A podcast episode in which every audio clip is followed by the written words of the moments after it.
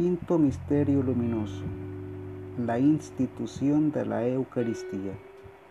Del Santo Evangelio según San Lucas capítulo 22 versículos 19 al 20. Después tomó el pan y dando gracias, lo partió y se lo dio diciendo, Esto es mi cuerpo que es entregado por ustedes. Hagan esto en memoria mía hizo lo mismo con la copa después de cenar, diciendo, Esta copa es la alianza nueva sellada con mi sangre que es derramada por ustedes. Palabra de Dios. Te alabamos, Señor.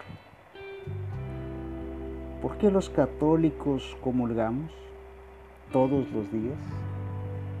Porque Jesús ha querido quedarse con nosotros todos los días hasta el fin del mundo. Entre todos los signos de la vida pública de nuestro Señor Jesucristo, resaltan dos. El bautismo, que nos invita a ser parte de la iglesia, y la Eucaristía, que nos alimenta. Todo cristiano debería bautizar a la brevedad a sus pequeños hijos y asimismo procurarles instrucción para recibir no solo la primera comunión, sino para que la reciban frecuentemente, mínimo una vez cada semana, el domingo.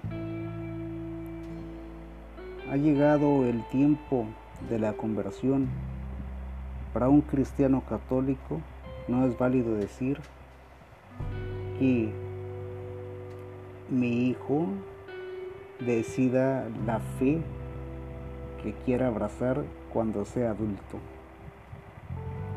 Lo primero que debemos comprender es que no sabemos cuánto vamos a vivir. Por lo tanto, es importante recibir los sacramentos lo más pronto posible y tener una fe firme. Así como Jesús dijo a Pedro, si no te lavo, no tendrás parte conmigo, se entiende que sin bautismo no somos cristianos y sin comunión no tenemos parte con Cristo. Rezar el rosario invita a ser cristianos de verdad, comprometidos con Dios.